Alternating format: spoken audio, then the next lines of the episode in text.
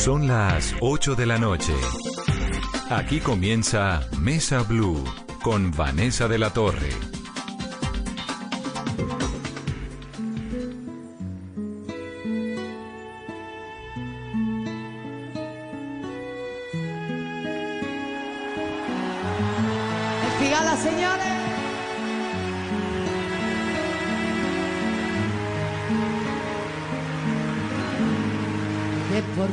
Estoy queriendo. No me pidas la razón, pues yo misma no me entiendo.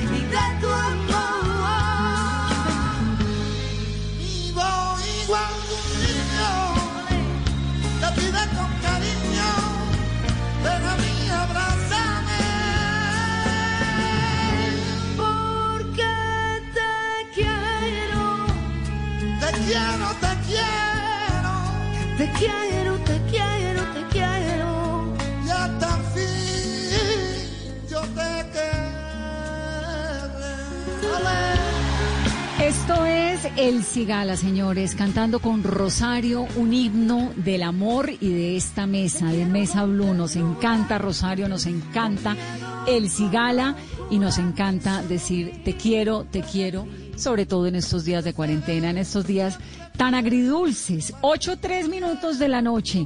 Vamos a tener al Cigala en breve.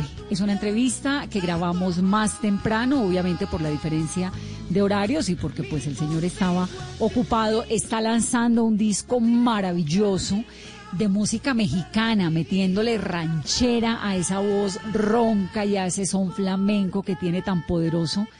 Entonces, vamos a escuchar ahorita en breve al Cigala, pero antes, porque por supuesto las noticias nos obligan, pero antes de las noticias, Carolina, porque la gente está pidiendo canciones y me da pena, pero antes de que entre el Cigala, yo sí hoy miércoles voy a tratar de que todo el que quiera oír una canción aquí le pongamos aunque sea un pedacito mientras empieza la entrevista. Nos piden música.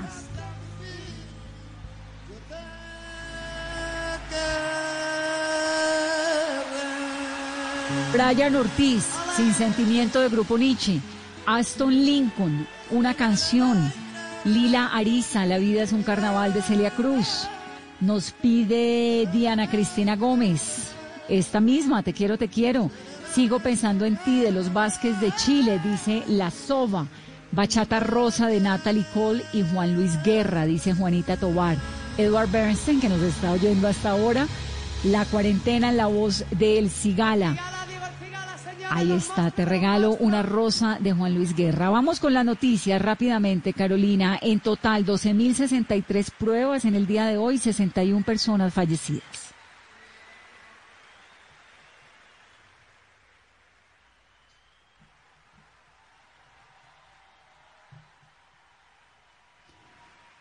Creo que perdí la comunicación con Carolina.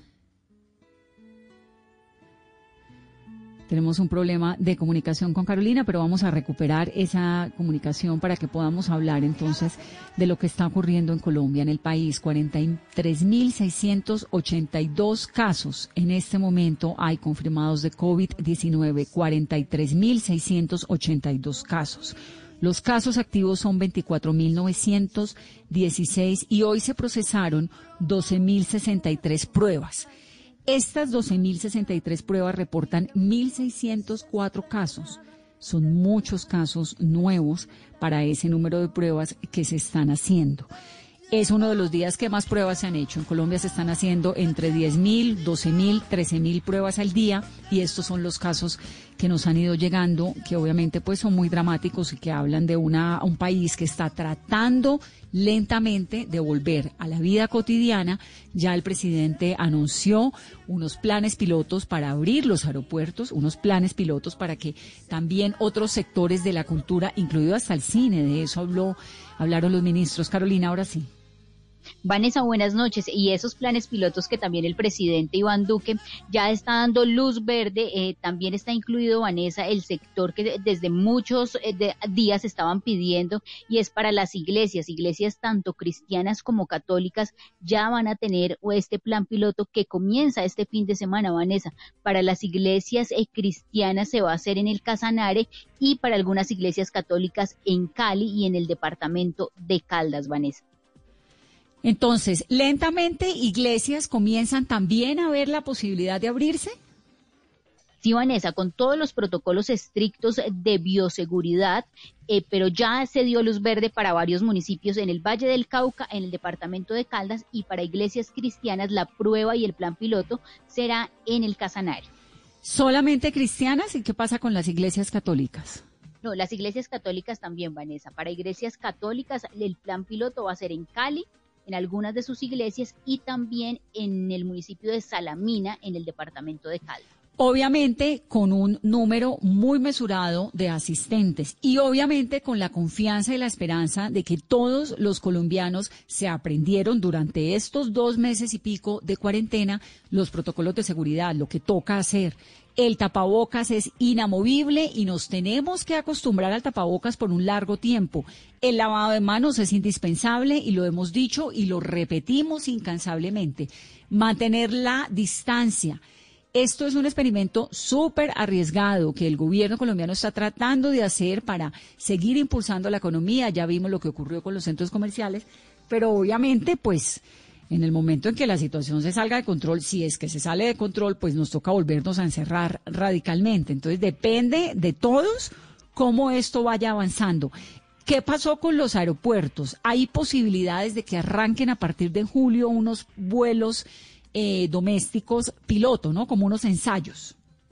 Sí, Vanessa, lo que nos cuentan es que ya se está definiendo con el Ministerio de Salud todo el protocolo para hacer esta prueba en el mes de julio en vuelos solamente se habla, Vanessa, de vuelos nacionales, con varias restricciones, por ejemplo, que no vayan acompañantes al aeropuerto, que tampoco haya servicios, se presten servicios de restaurantes ni de los lugares eh, que están habilitados constantemente en el aeropuerto. También se contempla que se deje libre la silla de la mitad pero eso también va a ser un acuerdo que tiene que haber entre las aerolíneas porque van a tener que operar sus aviones con toda la capacidad, pero no van a viajar el total de pasajeros que normalmente lo hacen. Bueno, y la noticia muy preocupante es para el Atlántico, porque Barranquilla tiene un aumento de contagios y de muertes muy preocupante por cuenta del COVID-19. En el boletín de hoy del Instituto Nacional de Salud se informó que 64 fallecimientos han ocurrido en todo el país, de los cuales 30, es decir, casi el 50%, el 46.8%, ocurrieron en ese departamento, en el Atlántico. Se había registrado un total de 7.086 casos en el Atlántico repartidos, la mitad en Barranquilla y la mitad en el resto del departamento. Esto es muy preocupante porque el aumento de Barranquilla es el acumulado, digamos, de todo este mes. Lo que estamos viendo ahorita, pues es el resultado de hace un par de semanas. Entonces nadie sabe qué puede pasar dentro de dos semanas.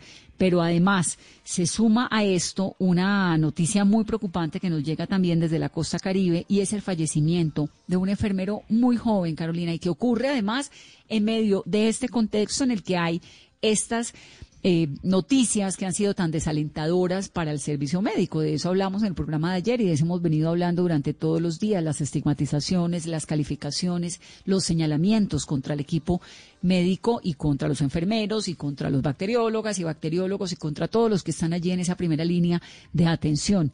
Ellos cuando decimos que se juegan la vida es en serio. Se la juegan tanto que hoy un enfermero la perdió. Y Vanessa, se trata del enfermero Fabio Arturo Palacio Pulido, que hacía parte del equipo del Cari Mental, esto en Barranquilla. Él luchó durante varias semanas luego de ser víctima también del coronavirus en el país, pero Vanessa, es impactante ver el video porque hace varias semanas había circulado en redes sociales un video de una de esas protestas que ellos habían hecho con todo la salud de esta clínica exigiendo elementos de bioseguridad y lo que nos cuentan Vanessa es que al, parecer hay más, más trabajadores de este centro asistencial que adhieron positivo para coronavirus. Muy bien, son las 8.11 minutos de la noche. Volvamos entonces a la música. Tratemos de tomarnos una, un rato agradable, un rato relajados. Ahí están nuestras complacencias. Esto es el grupo Nietzsche. Se llama Sin Sentimiento. ¿Y quién lo pidió? Aquí estoy viendo. En Twitter. Le voté. Brian Ortiz. Ahí está Brian, su canción Sin Sentimiento del grupo Nietzsche te quería,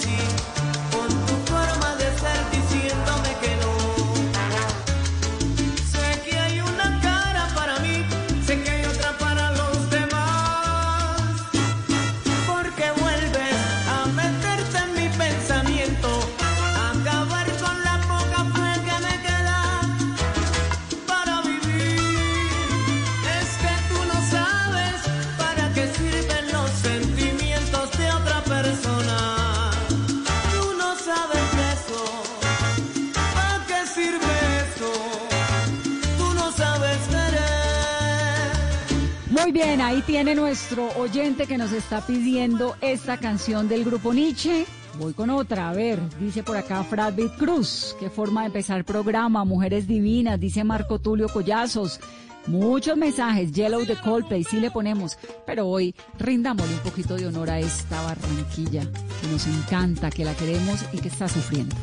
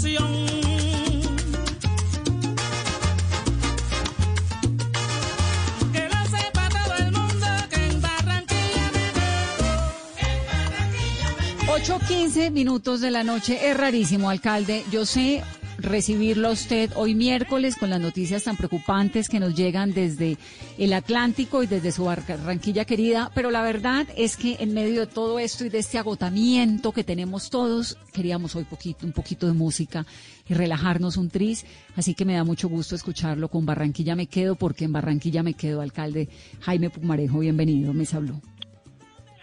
Muy buenas noches, Vanessa, y a todos tus oyentes. Alcalde, ¿qué es lo que pasa en Barranquilla? ¿Por qué se está saliendo en estas cifras tan preocupantes de contagio? Bueno, Vanessa, si nosotros, eh, la verdad, nos, nos pusiéramos a comparar con eh, las expectativas que teníamos en Colombia de las cifras de contagio, de muertes y de hospitalización, la verdad es que ninguna ciudad ha tenido, salvo contadas excepciones en, en otras ciudades donde hubo unos brotes y eran ciudades muy pequeñas, no hemos tenido un comportamiento atípico. Barranquilla va por el no, noventeavo- noven- día número 92 de la pandemia y no ha llegado a su pico y esperamos que el pico llegue en aproximadamente 30, entre 30 y 40 días.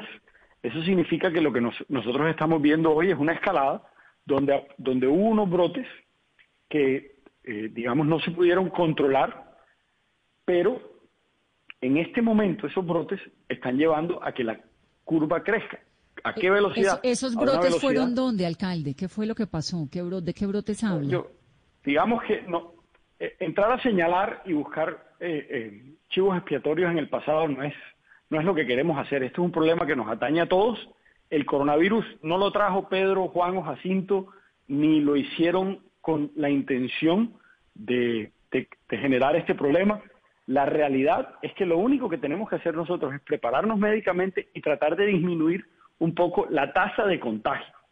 Eso eh, nos sucede en Bogotá, nos sucede en Cali, nos sucede en Bolívar, nos sucederá a todos en Colombia, porque todos vamos a tener una curva de contagios que terminará en unas tasas de letalidad similares, en unas tasas de contagios similares. Así que hoy lo único que nosotros tenemos que hacer en Barranquilla es asegurarnos que haya suficiente atención médica y trabajar con la gente para aplacar un poco la velocidad de contagio, la cual no es desbordada, pero, pero está más alta de lo que me daría tranquilidad para decir que vamos por buen camino. Alcalde, ¿y el comportamiento de la gente en Barranquilla, cómo ha sido? Digamos, usted si tuviera que hacerle un par de sugerencias a su gente, a los barranquilleros que nos escuchan a esta hora, ¿cómo ha sido? ¿En qué han fallado? ¿En qué han acertado? Yo creo que al principio lo estábamos haciendo muy bien. Eh, La, primera fase, el primer mes de la cuarentena, estuvimos muy aplicados.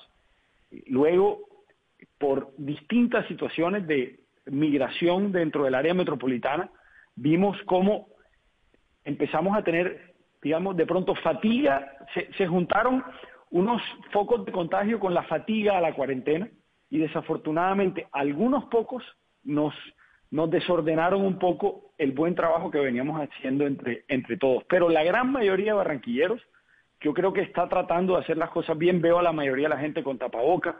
Nos falta es un último empujón. Hoy le pedíamos a los barranquilleros, vienen los dos meses más duros. Cada uno de nosotros tiene la responsabilidad ahora de, y, debe asumirla de ponerse la camiseta por su ciudad, por su familia y ayudarnos a pasar este pico con eh, suficiencia médica y con tranquilidad. alcalde, pero es que sin duda hay mucha indisciplina ta- social en algunos sectores, en algunos barrios, y sobre la mesa está la propuesta aún de militarizar algunos barrios y cuáles serían. No- nosotros tomamos la, la decisión no de militarizar, eh, porque digamos que creo, creo que esa no es la respuesta correcta. Lo que estamos haciendo es creando lo que llamamos unos cercos sanitarios. Esos cercos buscan en un conglomerado, en un sector, más que en un barrio, por decirlo, mañana vamos a acercar un sector de un barrio llamado Rebolo, que tiene aproximadamente siete cuadras, en el cual hay 120 contactos. Y lo que queremos es ahí hacer una intervención de pedagogía, de control con la fuerza pública y de mucho acompañamiento para que esas personas puedan rápidamente matar ese foco de contagio. Lo mismo vamos a hacer en 12 puntos, incluyendo el mercado de Barranquilla, para asegurarnos que podamos ir, como te digo, aplacando esa, esa tasa de contagio. El día de ayer yo estuve en comunicación con el ministro del Interior, de Defensa, el viceministro de Interior, Defensa y el ministro de Salud. Les pedí acompañamiento con pie de fuerza y con institucionalidad. Mañana estarán aquí y pondremos eh, a rueda esa fase que la habíamos anunciado y ya mañana arranca.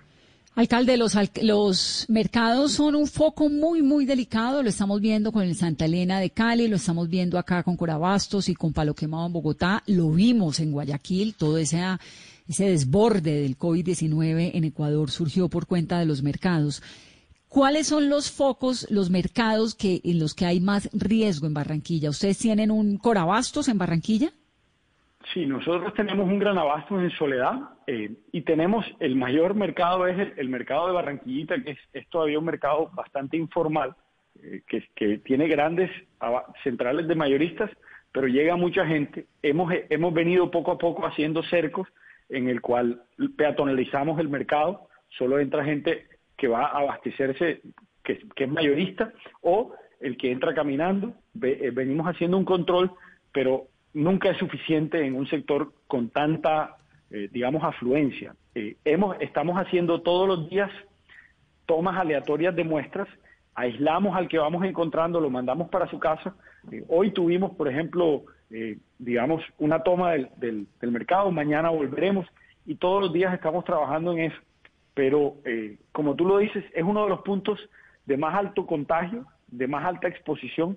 Entonces, eh, no es fácil porque al mismo tiempo tenemos que garantizar el abastecimiento pero al mismo tiempo tenemos que ser implacables para, con la, con la eh, digamos, dispersión del virus. Entonces, nos, nos pone en una dicotomía difícil y lo que se ha encontrado que lo mejor, lo mejor que se puede hacer es tratar de encontrar rápido a los, a los, a los que están contagiados, cerrar si toca algunas de las bodegas, no todas, y, y tener mucho control. Alcalde, ¿y qué pasó hoy con el centro comercial eh, Vivo en Barranquilla? ¿Tuvieron ustedes que cerrarlo porque no se estaban cumpliendo las medidas de bioseguridad? ¿Qué pasó finalmente con los termómetros? Bueno, nosotros eh, hemos tomado una decisión en Barranquilla de permitir que la gente vuelva a poder eh, trabajar, que se gane la vida, que la ansiedad del trabajo no y de, y de la pos- imposibilidad de pagar las cuentas familiares del mercado y demás no sea un agravante en esta crisis, pero hemos pedido a todo el que lo haga que lo haga con la mayor responsabilidad, porque le estamos entregando la responsabilidad de la vida de los barranquilleros. Hoy salimos, como, como lo hacemos todos los días, a hacer rondas, eh, donde estamos haciendo, este mes haremos 2.500 visitas a pequeños, medianos y grandes comercios. Este mes, eh, em- bueno, estuvimos haciendo control en Viva y otros centros comerciales y desafortunadamente sí encontramos que algunos de los protocolos no estaban cumpliéndose.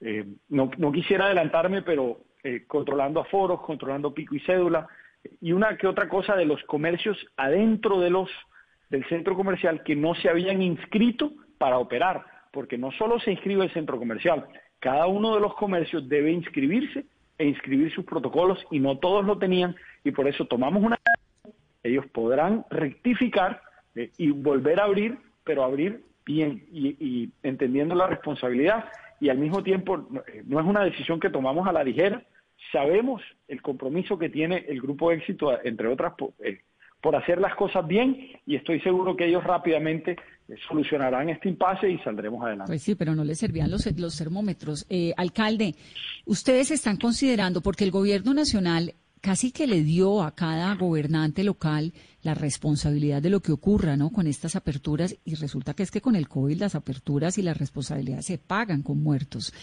Eh, ¿Ustedes han considerado volver a una cuarentena más estricta?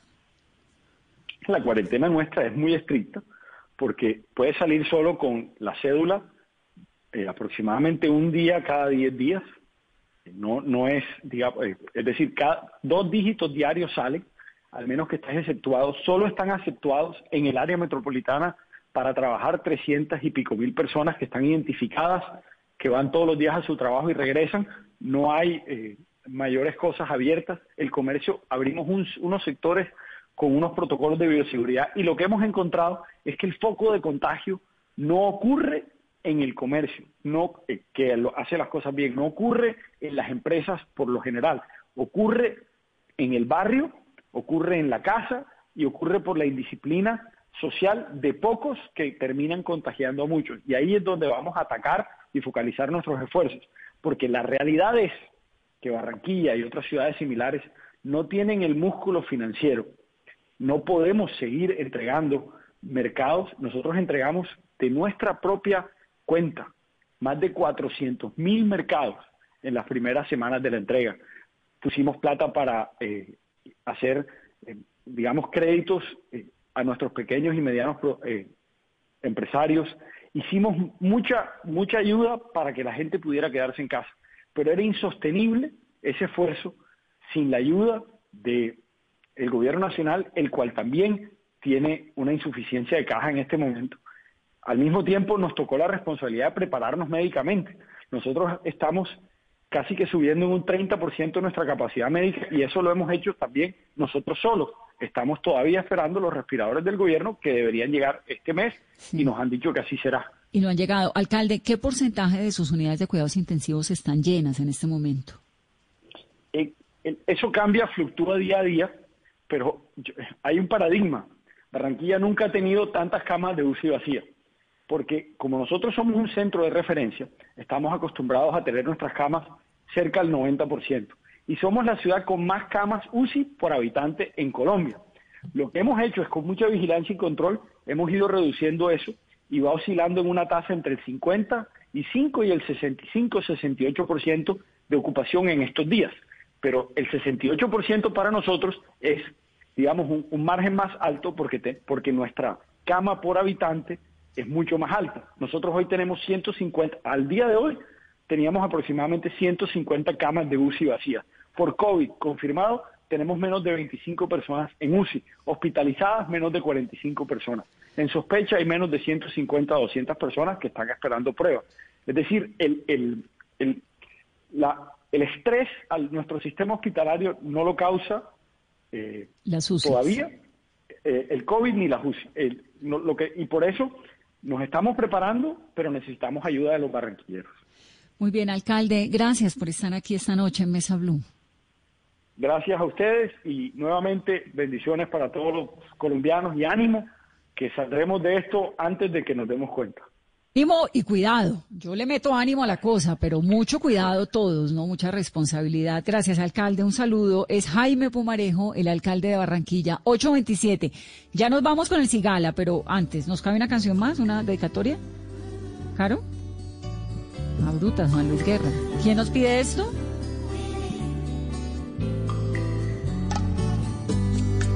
Te regalo una rosa, W La Soga. Ahí está, Juan Luis Guerra. la encontré en el camino. No sé si está desnuda o tiene un solo vestido. No, no lo sé. Si la riega el verano o se embriaga de olvido. Si alguna vez fue amada o tiene amor escondido. Ay, ay, ay, ay, amor. Eres la rosa que me da calor. Eres el sueño de mi soledad.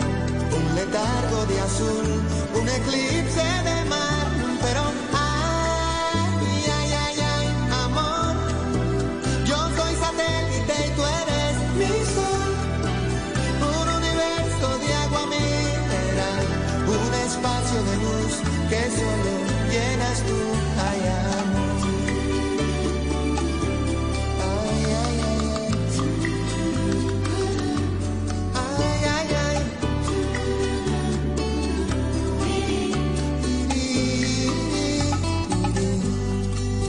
regalo mis manos. 29. Hicimos el intento de llevarles a ustedes un poquito de la música que querían. Esperamos que por lo menos le hayamos metido un poco de buena onda a esta noche. La recomendación de siempre, ya la sabemos, son las 8.29. Vamos rápidamente a una pausa y al volver, el monstruo de los monstruos, como dice Rosario Flores de Diego El Cigala. un rayo de ilusiones.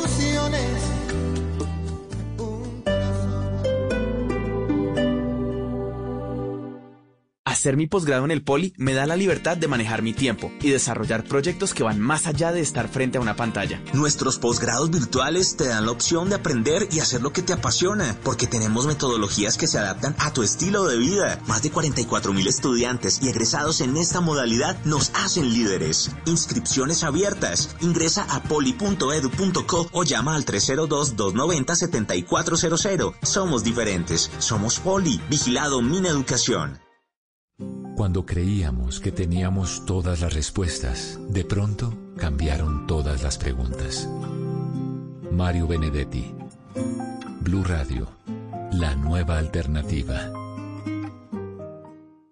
Estar en constante aprendizaje es lo que logrará que tu proyecto de vida no se detenga. Quita la pausa y dale play a los cursos y diplomados virtuales que el Politécnico Gran Colombiano tiene para ti en Educación para la Vida. Conoce más en poli.edu.co o marca el 302-290-7400. Somos diferentes. Somos Poli. Vigilado en Educación.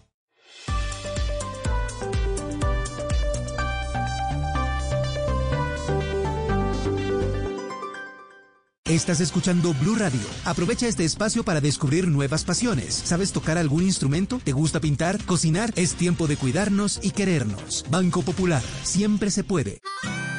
Hoy, en 15 segundos, un millón de personas se conectaron. 5.000 profesores están enseñando en línea y millones de colombianos trabajan duro desde casa. Sí, hoy tú también puedes hacer de este un día extraordinario. Banco Popular. Hoy se puede, siempre se puede.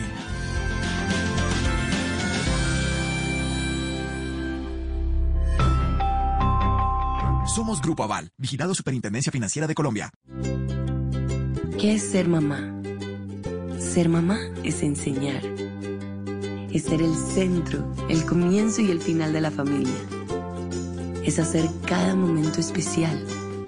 Es unir las generaciones y pasar el legado. Tal como hace mucho tiempo, ella te lo pasó a ti. Super Arepa. La harina para hacer arepas de las super mamás. Trabajamos pensando en usted.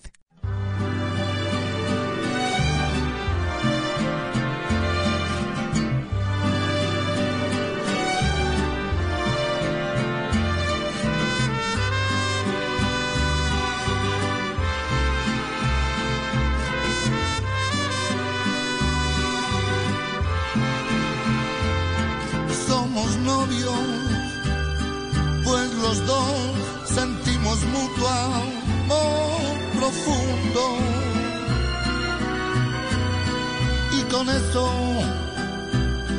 ya ganamos lo más grande de este mundo.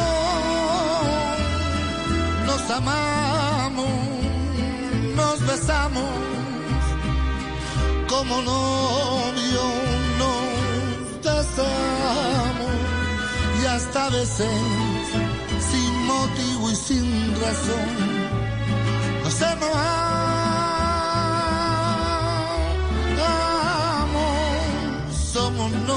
20 años lleva Diego El Cigala cantándole al planeta, galardonado, reconocido, ha logrado unos géneros maravillosos, una mezcla maravillosa de géneros, de culturas. Lo suyo es la música flamenca, pero ha explorado con el latin jazz, con el bolero, con el tango, hasta con la salsa.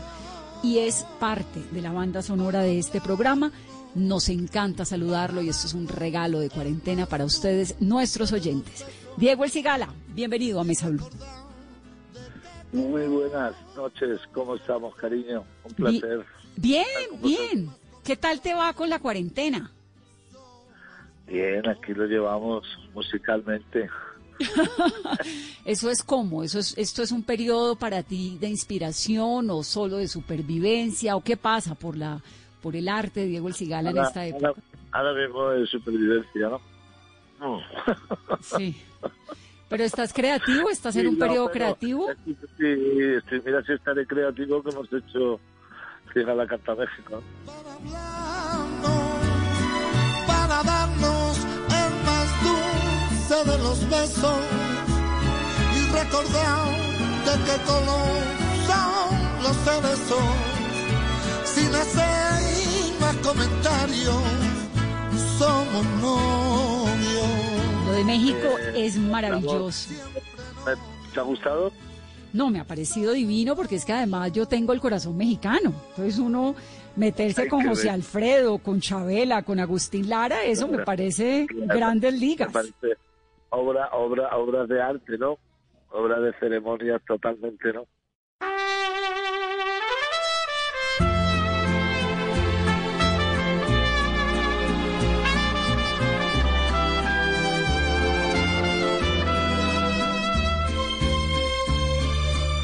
Eh, yo me he sentido, mu- he sentido más gusto con este disco. Eh, lo he cantado como, como sabe el mundo ya en, en una cuarentena, viniendo de un México, de los estudios Sony, de grabar con los Mariachi Vargas, con los Gamamil, con los Macorines, con el Sonora Santanera, con todos ellos, con Armando Manzanero. Qué belleza. ¿Y de con dónde? todos ellos- con, todo- con todos ellos he tenido aventuras maravillosas en México y cuando, cuando vine de grabar de allí me encontré con, con la pandemia, me encontré con el COVID-19 aquí encerrado en la casa y sin poder cantar el disco y, y lo, lo, lo pude cantar aquí en la casa, estando en la casa metimos la voz de- del disco que tan bonita ha quedado, ¿no? Ah, pero entonces alcanzaste a ir a México, pero la grabación fue en España. No, no, no. eh, la grabación fue en México, con todos, con todos ellos en directo, en los estudios, pero luego la voz, la voz final, la canté aquí en, República Dominicana, en Punta Cana. Claro, porque además tú eres dominicano también, ¿no? Sí. Eso, eso me pareció. que- que lo ¿De dónde? ¿De dónde dominicano? ¿Por qué?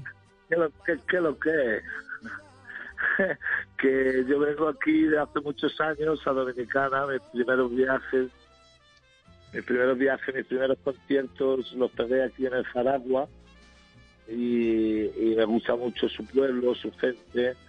Me adoptaron aquí como, como, como uno más y, me siento muy feliz de poder estar en el Caribe, sin tener que cruzar el charco cada dos por tres en España, eh, ese clima. Eh, eh, estoy muy feliz, la verdad que llevo aquí siete años súper feliz en, en República Dominicana. Qué maravilla. Entonces eres un gitano caribeño. Sí, yo creo que el único es su especie.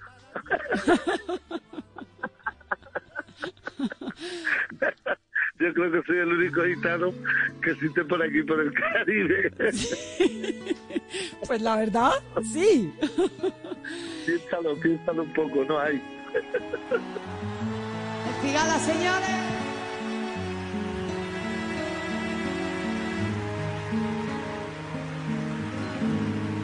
De por qué te estoy queriendo. No me pidas la razón, pues yo misma no me entiendo.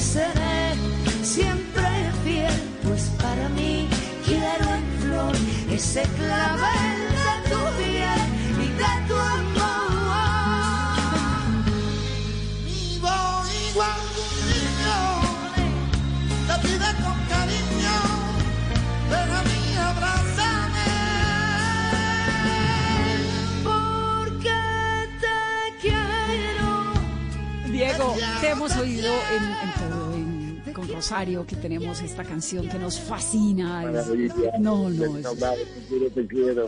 te quiero, te quiero, que eso es un himno al amor, a todo. Pero también el disco de salsa fue genial cuando salió. Tuvimos la oportunidad de entrevistarte. ¿Qué tal? Con Indestructible. El indestructible. ¿Qué tal el mariachi? El mariachi, el mariachi Vargas estuvieron sembrados, señor Carlos Martínez y su banda. Ha sido un honor trabajar con ellos, compartir con ellos y con, con tanta con tanta música por delante, ¿no? Con Sí. tanto corazón, con tanta alma.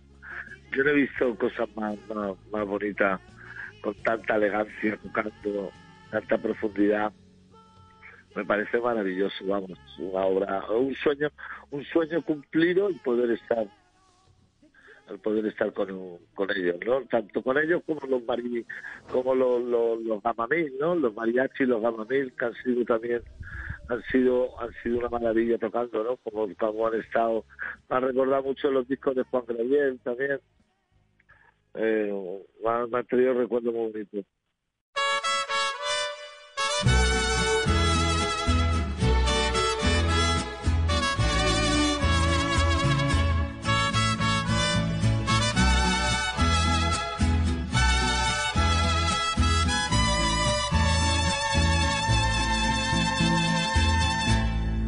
Verás que no he cambiado, que estoy enamorado, tal vez igual que ayer. Quizás te comentaron que a solas me miraron llorando tu querer. Y no me da vergüenza que aún con la experiencia que la vida me dio, a tu amor yo me aferro y aunque ya no lo tengo, no te puedo olvidar. A tu amor yo me aferro y aunque ya no lo tengo, no te puedo olvidar. ¿De qué manera te olvido? ¿De qué manera yo entierro? Lo tuyo, el bolero y el flamenco, pues es innegable y es evidente, pero la presencia del mariachi, ¿cómo llega a tu vida? La presencia de mariachi llega a mi vida por sorpresa de don Jaime Calabú Yumitu, pianista. ¿Ok? Yo cuando estamos grabando el disco y estamos maqueteando, me viene Yumitu con la sorpresa y me dice, Diego, ¿has escuchado los mariachi Vargas? Y digo, pues no, no los he escuchado así atentamente. Me dice, mira, ahí tienes. Y me pusieron cosas de ellos y, empecé, empecé ya a soñar, a volar ahí. Y me dice, Diego, los vas a conocer en México. Y me fui para los estudios Sony y allí empecé a hacer migas con empecé a hacer migas con con los mariachi Vargas y empecé a tocar con ellos como si nos conociésemos de, de toda la vida, ¿no? ¿Y te costó trabajo o fue algo que fue fluyendo No. fácil? que va, fue fluyendo, fue, por eso, eso es lo bonito de esto. Que Llegamos allí, llegamos, eh, empezaron a tocar, nos empezamos a emocionar, nos tomamos dos tequilas y empezó a surgir el- este mariachi y ese flamenco que, que no se había, no se había juntado, no se había juntado, eh, no se habían dado la mano como están en este caso, ¿no? Ay, qué belleza. Me parece que además quedó divino, que arrancar con Somos Novios fue un acierto. ¿Te ha gustado? ¿Te ha gustado lo del acierto de Somos Novios? Yo creo que ha sido, ha sido un acierto bonito, ¿verdad? Ha sido precioso. ¿Qué dijo el maestro Manzanero? Le ha encantado. Eh, estuve con él en la Sociedad General de Autores en, en México. Eh, tuvimos una entrevista allí él en, en el teatro de la Sociedad General de Autores y, y me dio sus bendiciones. Me dijo que, que esta versión que era diferente, diferente a, a todas las que él había escuchado, ¿no? Sí, claro. Es que además es arriesgado, ¿no? Ha arriesgado porque le han, cantado genios, ¿no? Claro.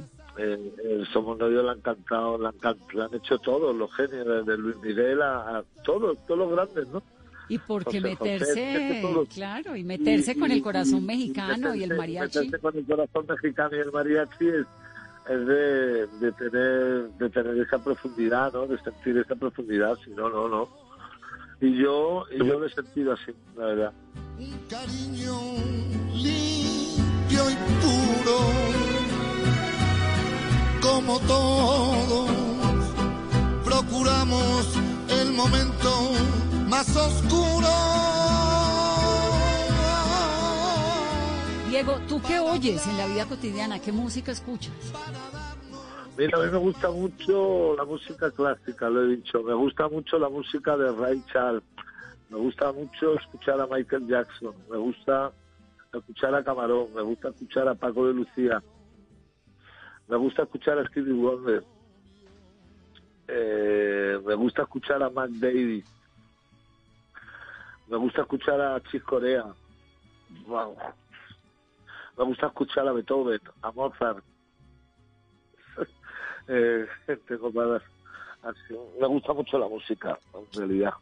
Tú eres Me sobrino, gusta mucho, me gusta, me gusta mucho Héctor Lavoe, Tito Puente, el Gran Combo de Puerto Rico. Uf, qué dicha. Me gusta, me gusta mucho, me gusta mucho la salsa. ¿A qué vas? ¿Tu influencia musical viene de dónde? ¿De los tíos?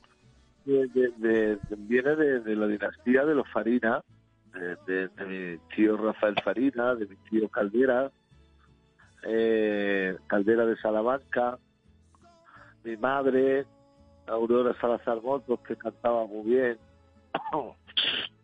Vienen de una dinastía de, de grandes cantadores, ¿no? Todos, todos- todos cantaban, todos bailaban, tocaban la guitarra. Eh, eran increíbles. En la vida hay amores que nunca pueden olvidarse. Imborrables momentos que siempre guarda el corazón. Porque aquello que un día nos hizo temblar de alegría. Es mentira que hoy pueda olvidarse como un nuevo amor. He besado otros labios buscando nuevas ciudades. Y otros brazos extraños me estrechan llenos de emoción. Pero solo consiguen hacerme recordar lo tuyo. Inolvidablemente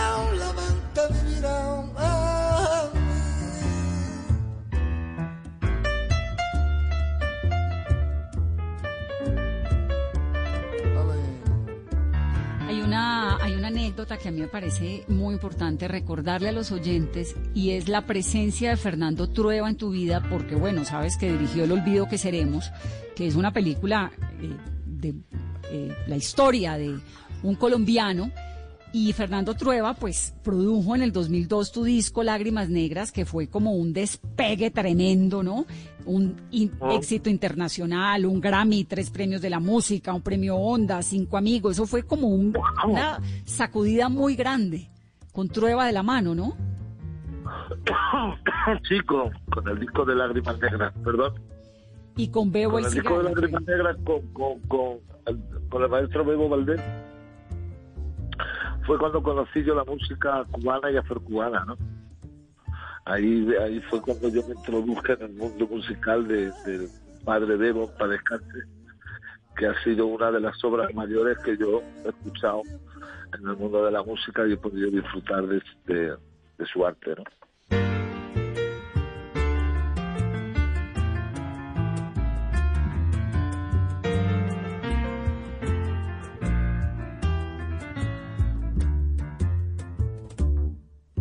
Aunque tú me has echado en el abandono, y aunque tú has muerto mis ilusiones, en vez de maldecirte con justo encono, y en mis sueños te como, y en mis sueños te como de bendiciones.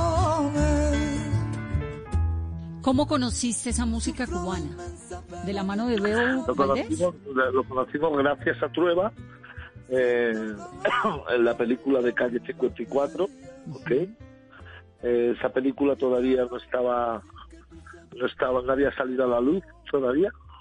Eh, fui uno de los primeros en ver esa, esa producción y fue uno, fui uno de los primeros en ver a, a Israel López Cachao interpretando Lágrimas Negras con Bebo Valdés. Uf, divino.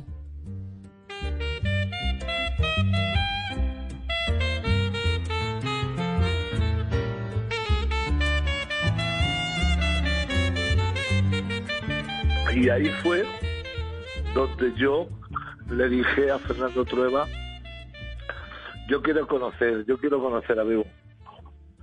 Y, y llegó el milagro, vino, él vino para España a tocar. Y en ese encuentro maravilloso, ahí me encontré yo con, con Bebo Valdés. Y se hizo el milagro, se hizo el milagro de la música que, que tanto he disfrutado yo con él. Y yo, no sabes cuántas. Cuántos amaneceres he tenido y cuántas historias tengo guardado. Cuántas, cuántas historias, ¿no? Con lágrimas negras. Es que yo creo que lágrimas negras es un himno. Mm, mm. Yo creo que no hay gente donde vaya que, que me hayan preguntado siempre por, por lágrimas negras y por el señor Bebo Valdés, ¿no? Siempre, siempre, siempre, siempre.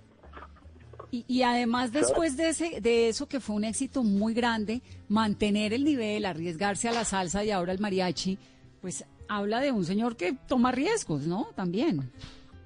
Sí, sí, porque fue en su momento, fue un avance musical que tenía él ya en la mente, ¿no? Antes, ¿no? Antes que ninguno se, se adelantó, ¿no? A este tiempo, ¿no? Se adelantó totalmente, ¿no? Claro. Eh, lo dio y aunque la gente decía, y las disqueras en esos momentos decían que, que podía ser una españolada más y tal y demás, eh, eh, que, iba, que, iba, que iba a ser una españolada más y, y luego mira lo que se hizo Lágrimas Negras de- del boca a boca solamente, ¿no?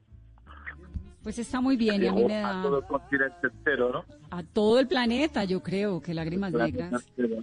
Sí, pues a mí me da mucho gusto escucharte y me da mucha felicidad poderle presentar a Colombia y a los oyentes esto que es Sigala canta a México, que es fabuloso, Muchas que es arriesgado, que nos gusta. Es un disco, es un disco arriesgado, pero es muy bonito, muy meloso. Es- esas 12 canciones están muy buscadas, ese repertorio, porque son canciones de, de toda la vida, de clásicos de toda la vida que nos que nos gusta desde nuestros señores padres hasta el día de hoy, ¿verdad? Y yo creo que, que es un, un disco muy logrado, de mucha música, y de que nunca se había dado el flamenco, el flamenco con, con, con la música mexicana, ¿no?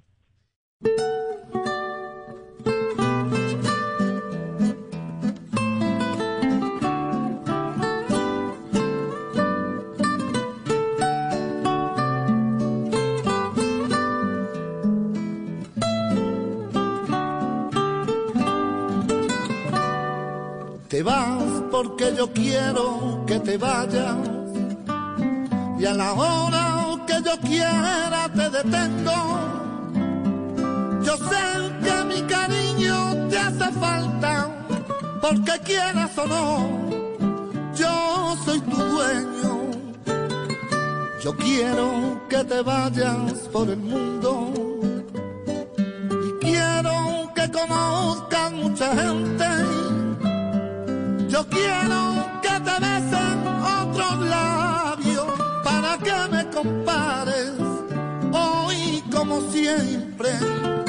Si encuentras un amor que te comprenda y sientas que te quiere más que a nadie, entonces yo daré la media vuelta y miré con el sol cuando muera la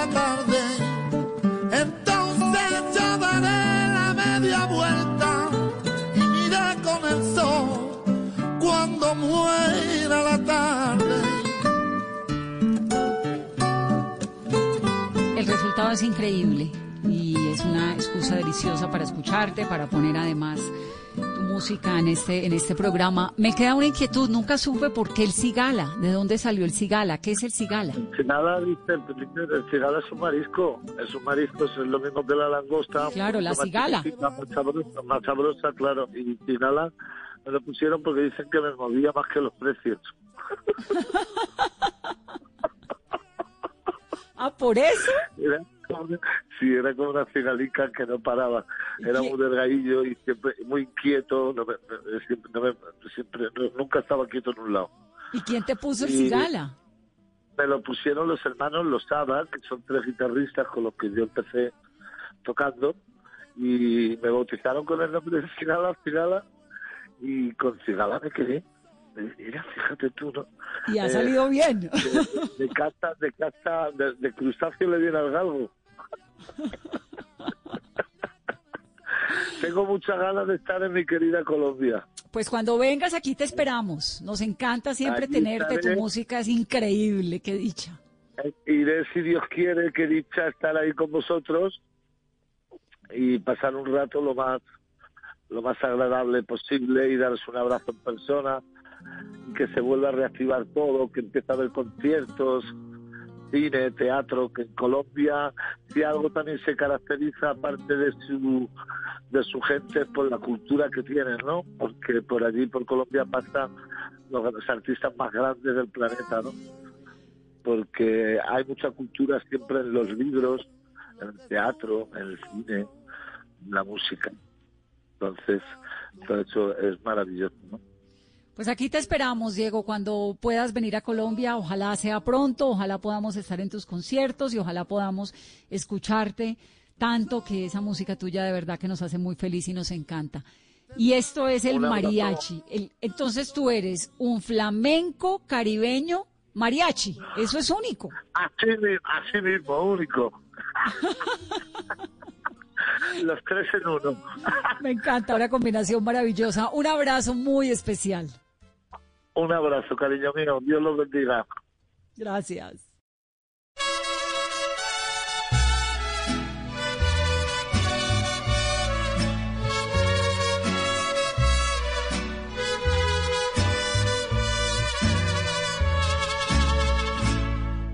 Probablemente ya de mí te has olvidado y mientras tanto yo te esperando. No me he querido ir para ver si algún día que tú quieras volver me encuentres todavía. Por eso aún estoy en el lugar de siempre, en la misma ciudad y con la misma gente